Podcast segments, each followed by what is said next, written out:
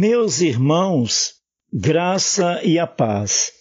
Em João, capítulo 15, versículo 8, nos diz assim: Nisto é glorificado meu Pai, em que deis muito fruto, e assim vos tornareis meus discípulos.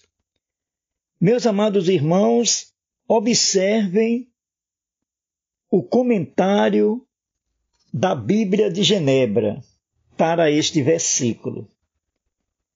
Abre aspas. E assim vos tornareis meus discípulos. A evidência da realidade da união com Cristo é a presença de frutos, isto é, uma vida marcada pela vitória sobre a tentação e pela presença do fruto do Espírito. Essas obras, de modo algum, são o que nos torna aceitáveis diante de Deus. Pelo contrário, elas são o resultado inevitável da nossa união vital com Jesus. O fruto não produz a nossa salvação. Pelo contrário, é o resultado dela. Uma consequência tão ligada à salvação que a ausência de fruto é um bom motivo para questionarmos se uma pessoa é realmente salva. Fecha aspas. Meus amados irmãos, fruto do Espírito significa tudo aquilo que uma pessoa, cristã ou não cristã, almeja nesta vida.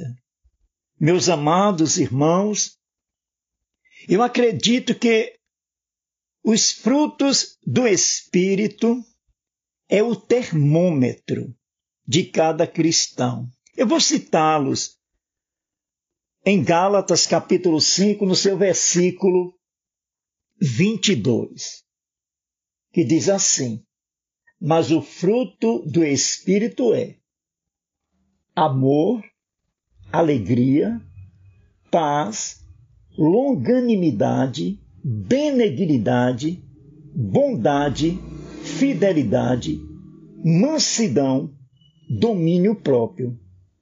Contra estas coisas não há lei.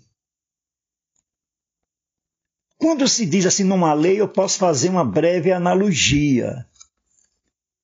Não há como seguir normas. Não é uma receita pronta. Fruto do espírito é algo que se adquire na busca incessante pela santificação, pela comunhão perfeita para com Deus Pai Todo-Poderoso. E nesse caminho, nessa trajetória, amor, paz, tranquilidade, benignidade são sentimentos reais, concretos de uma vida voltada para Deus Pai Todo-Poderoso. Queridos irmãos, adquirir, ter em si esses frutos é que todos nós almejamos. Cada um na sua gradação.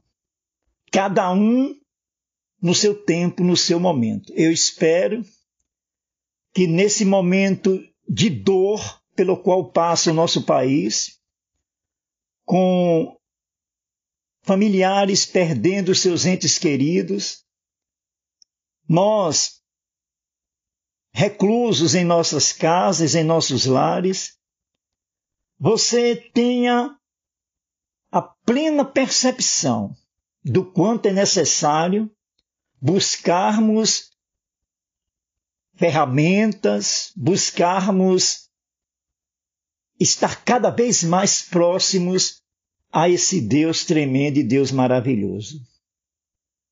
por certo, termos esses frutos presentes em nossas vidas, como foi dito no texto aqui de Genebra, da Bíblia de Genebra, não é o que nos levará à salvação em Deus Pai Todo-Poderoso, jamais.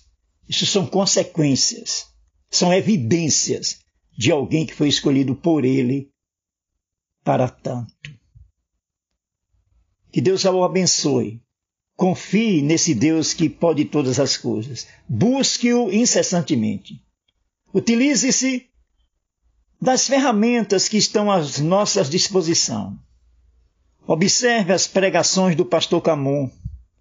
Observe algumas pregações da igreja presbiteriana. Augusto Nicodemos, Hernandes Dias Lopes, Roberto Brasileiro e tantos quantos outros. E usufrua desses momentos tremendos aos quais Deus capacitou esses homens. Portanto, utilize-se da palavra de Deus. Utilize-se de um livro é que edifica, que leva você a entender e compreender a magnitude desse Deus tremendo e do plano dele de redenção para o seu povo. Somos escolhidos por ele para termos um propósito. E esse propósito é tão somente adorá-lo. Portanto, busque-o incessantemente. Ore. Se coloque diante dele. Clame a ele. Clame por você, clame por, por outrem, clame pela nossa nação, que por certo ele vai ouvir. Porque ele ouve as orações dos justos. Graça e paz, que Deus muito, mas muito abençoe.